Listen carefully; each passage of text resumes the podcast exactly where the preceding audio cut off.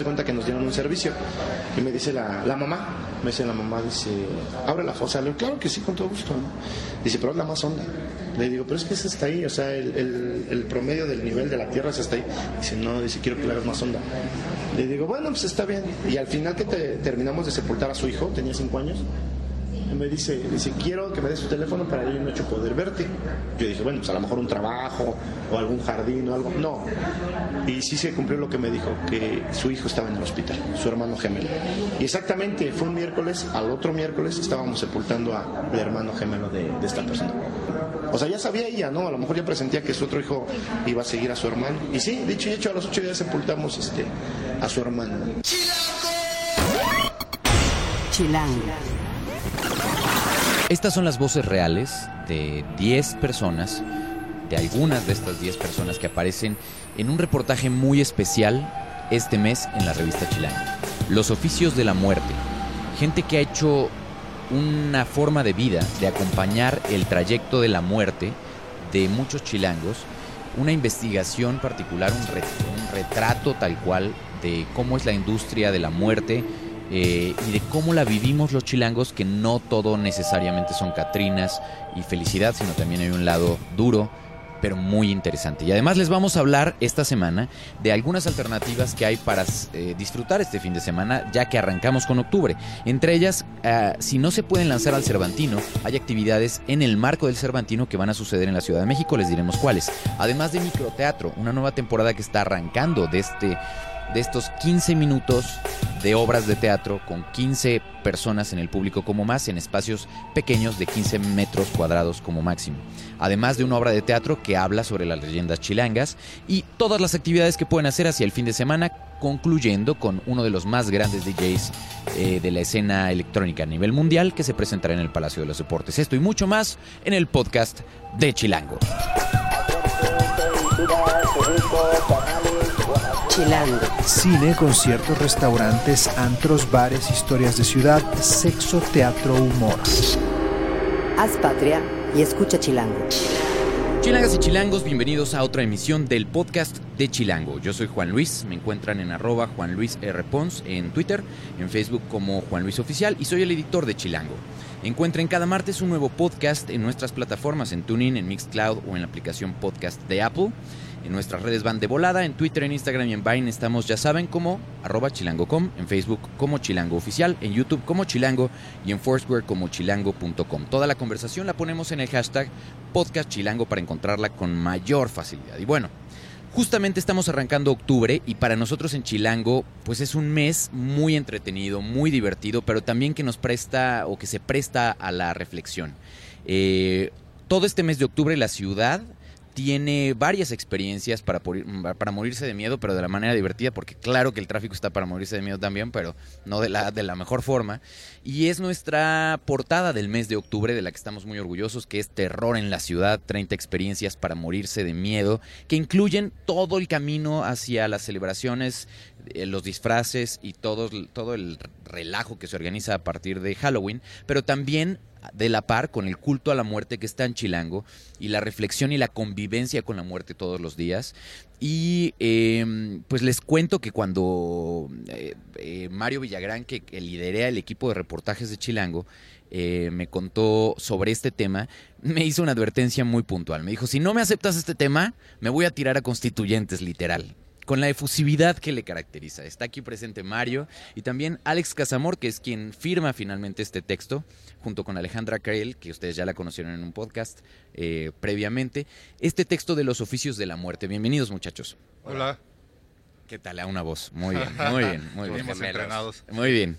Eh, la verdad es que los oficios de la muerte es una de las cosas que más...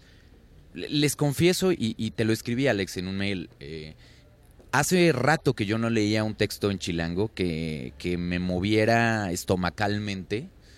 Eh, hay una parte que me conmovió muchísimo, porque pues leemos, la verdad, o sea, yo leo toda la revista, todos los textos de la revista, y, y a veces hay cosas muy festivas, muy divertidas, investigaciones profundas, cosas que te indignan, pero aquí tocaron un tema, o, hay, un, hay un momento en, en- en- en el texto que literalmente me conmovió, y miren que yo estaba solo en la redacción a altas horas de la noche, este, leyendo un texto en Word.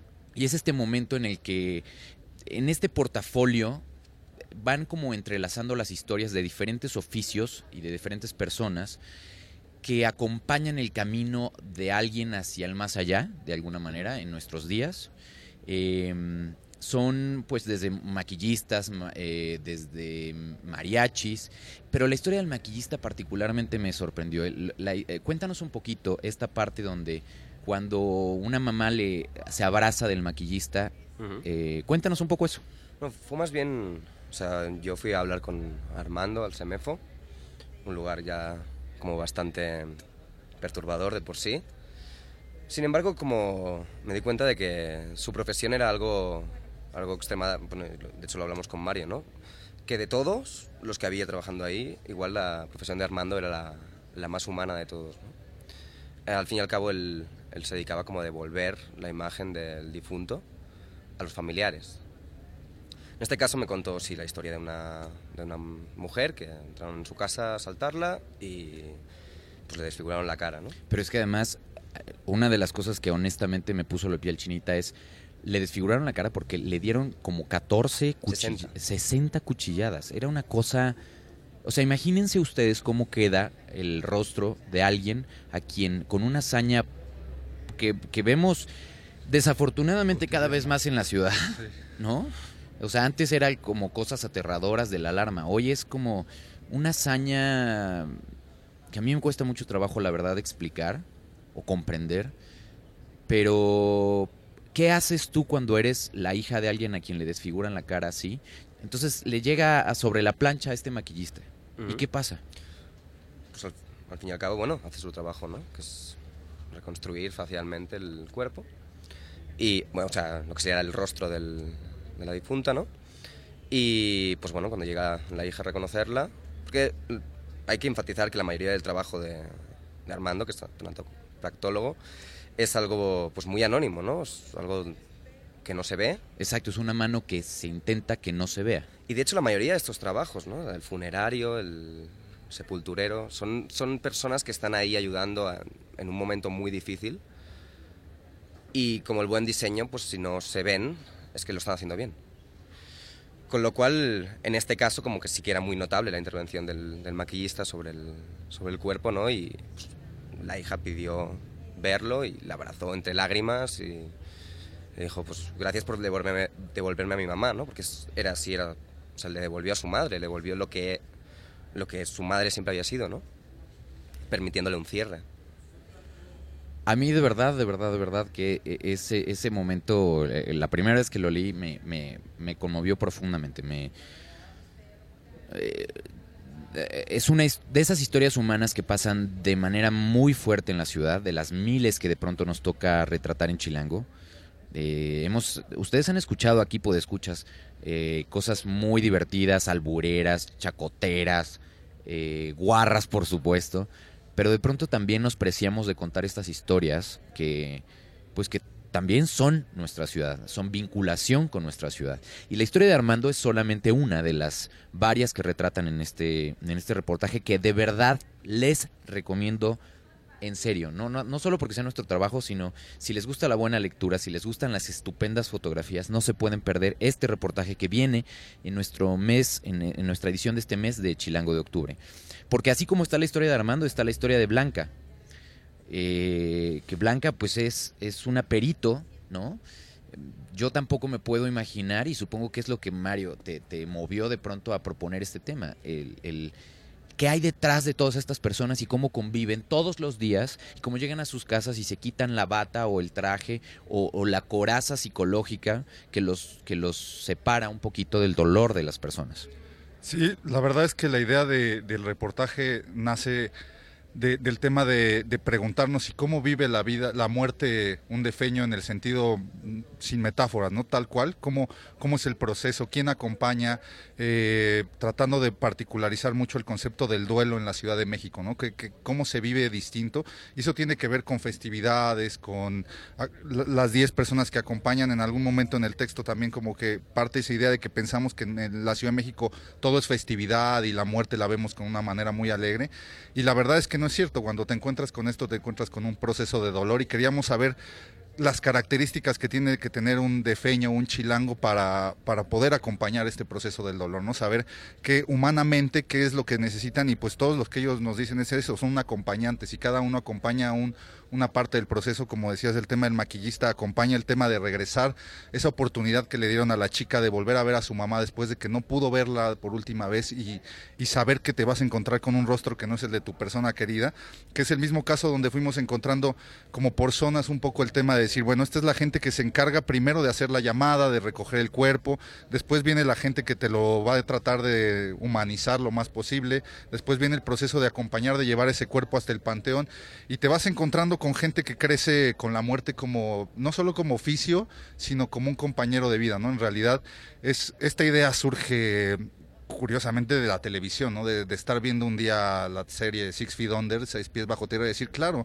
esta cuestión de, normalizar el, el, tema de la muerte y de ver como una familia que cuyo el carpintero trabaja con madera y esta gente trabaja con muertos, ¿no? ¿Qué, ¿Qué significa esa diferencia de materia prima y cómo se vive en México? Entonces, a partir de ahí nos encontramos con una cadena de personajes que pues que te reflejan humanidad. Y esto es el texto, ¿no? Buscar en humanidad es justamente cómo nos referimos a dolores así, el hijo, la madre, el padre, el hermano, el novio, la pareja, todos los chilangos que vamos por ese camino, pero ellos nos van a acompañar al final a llegar hasta hasta el último grano de tierra y, ellos van a acompañar a la gente que se queda, que es la gente que en realidad sufre mucho más, ¿no? Y que además hay otro ángulo muy interesante. No lo hacen nada más como, como si fuera beneficencia de, oiga, le doy apoyo psicológico y tal. También viven de eso. Entonces es esta delgada línea en esto es de lo que hago yo para vivir a partir de la muerte de los otros y de cómo cobro un precio justo a partir de eso y cómo convenzo, por ejemplo, a mí siempre me ha llamado mucho la atención eh, toda esta gente que no tiene un plan de previsión funeraria que se cada vez se pone más de moda y del que el texto habla.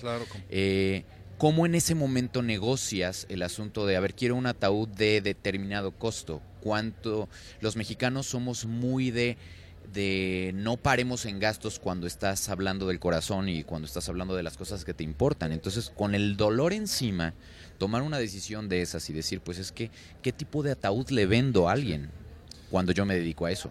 Sí, aparte está como bastante extraño el tema de los planes a futuro, ¿no? Porque nos contaba el, dueño de la funeraria, Miguel Lozano, que pues, como que les van a vender estos planes a la gente y la gente te dice, no, no, no, que no, no quiero hablar de la muerte ahora, ¿no?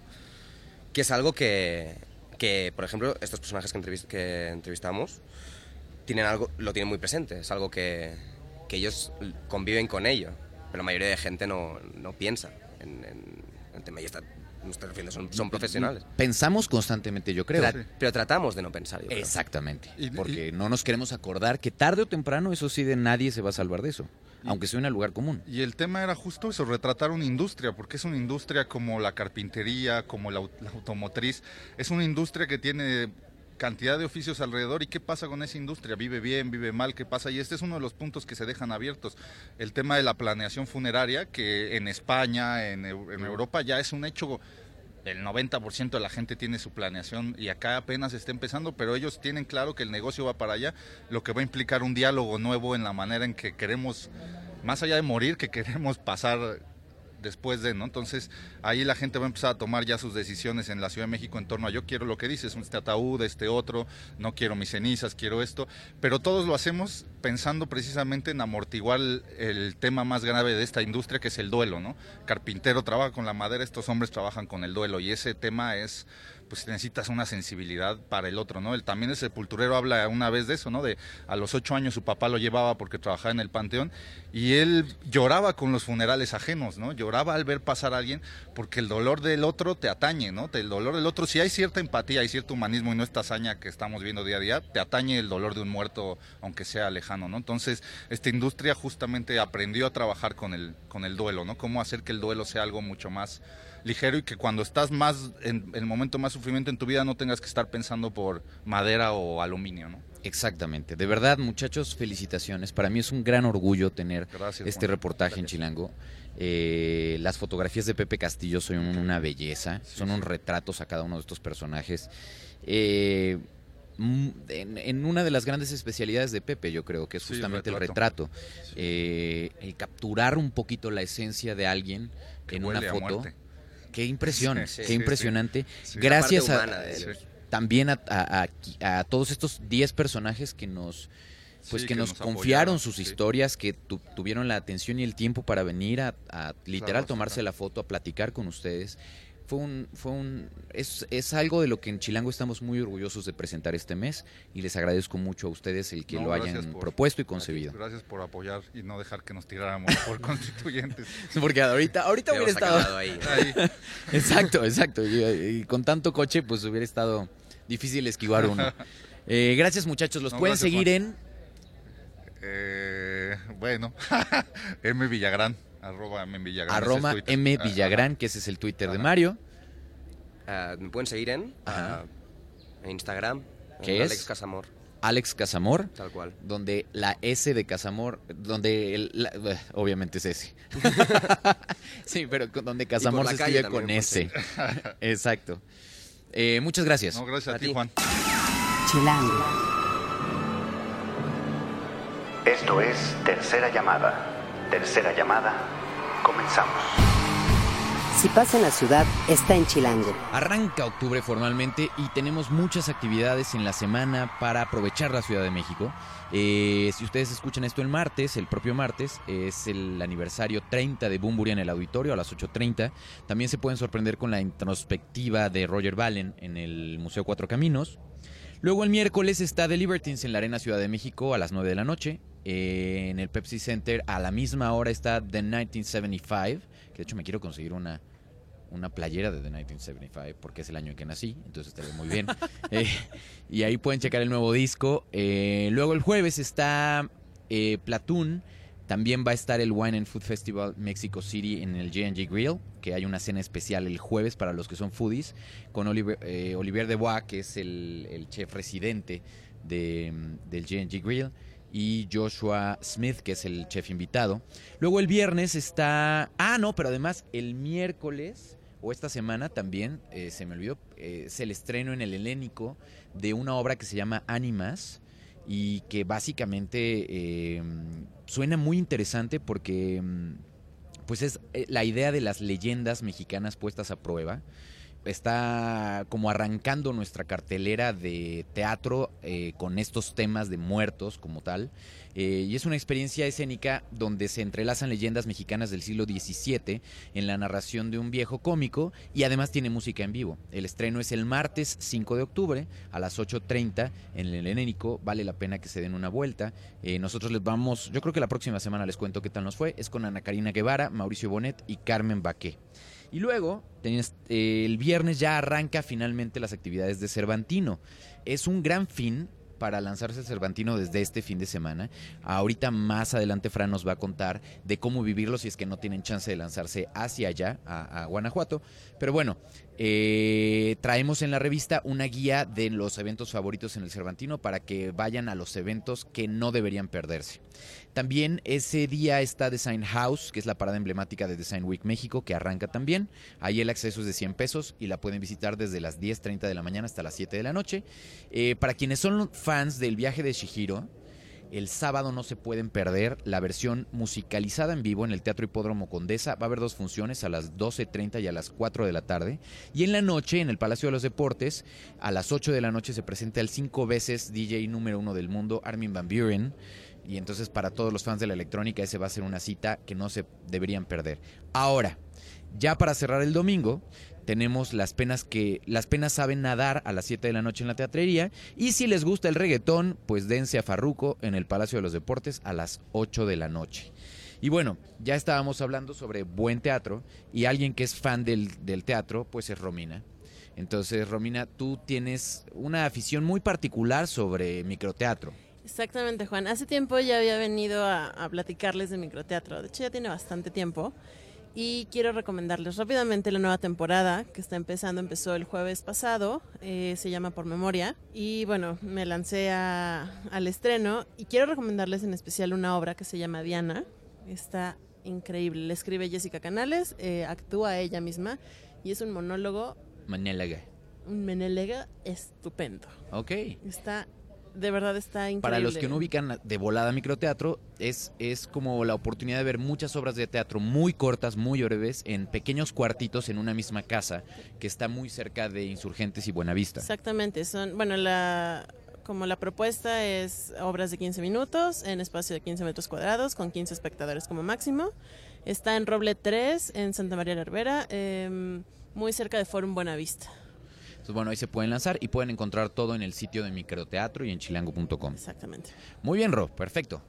Eh, Romina Rivera la pueden encontrar también en sus redes, que es Arroba Tangerín en Twitter, con doble A al principio. Perfecto. Y Fran Iglesias, ahora sí, cuéntanos un poco cuáles son las recomendaciones para quienes no se quieren o quienes no pueden salir de la Ciudad de México, pero sí les gustaría cachar algunas cosas del Cervantino.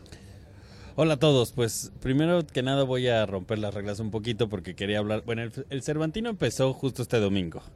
Y bueno, más que nada fue la inauguración y demás. Y este es el primer fin de semana que vienen como cosas padres. Por los que no saben, el Cervantino tiene 44 años y justamente está celebrando los 400 años de Cervantes.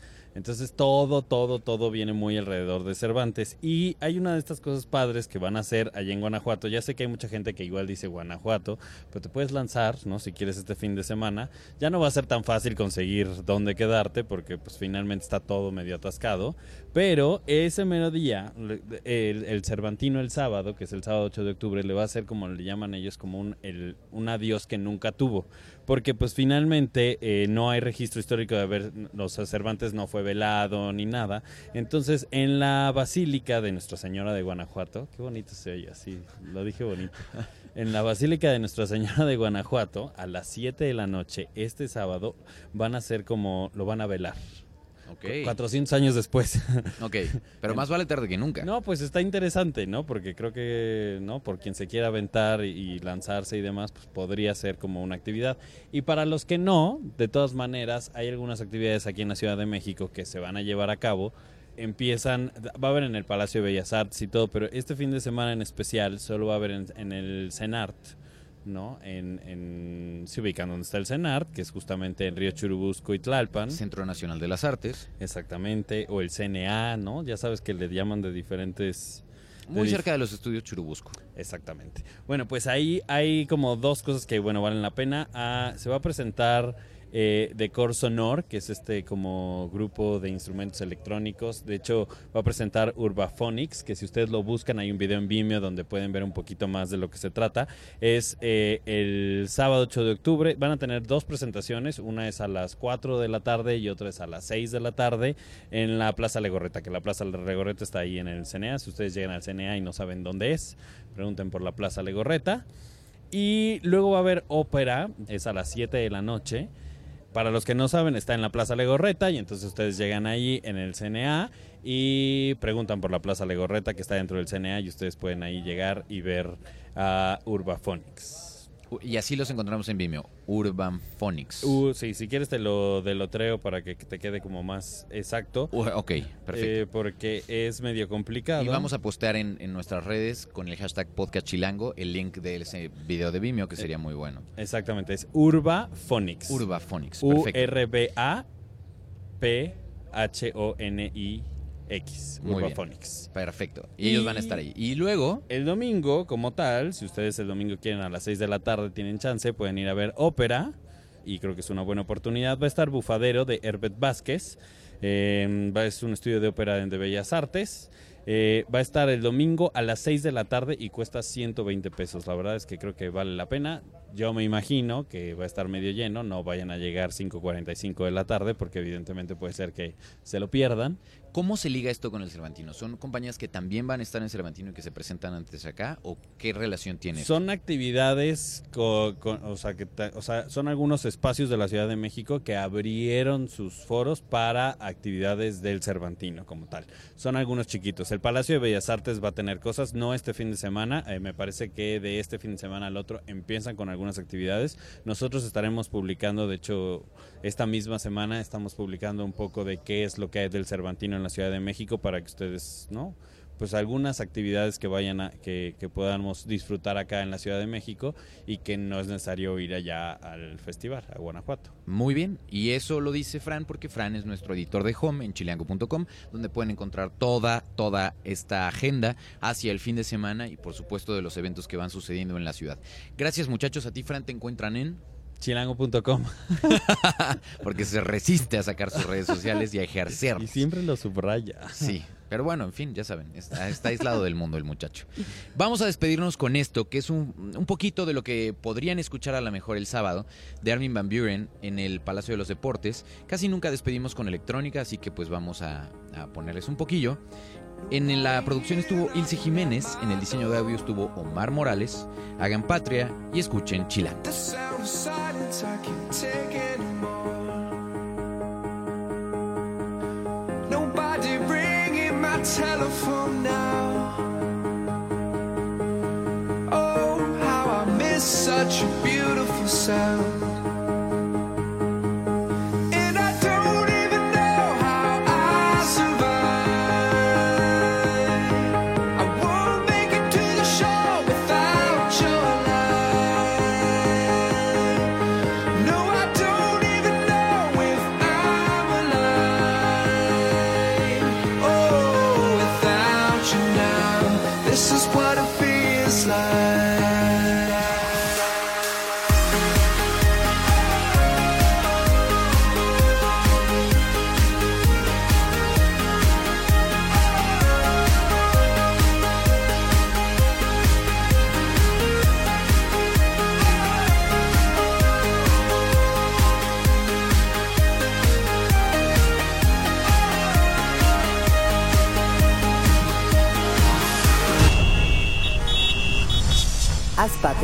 Y escucha Chilango.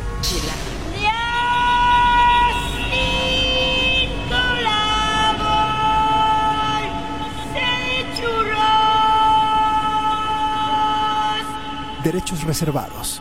Grupo Expansión 2016.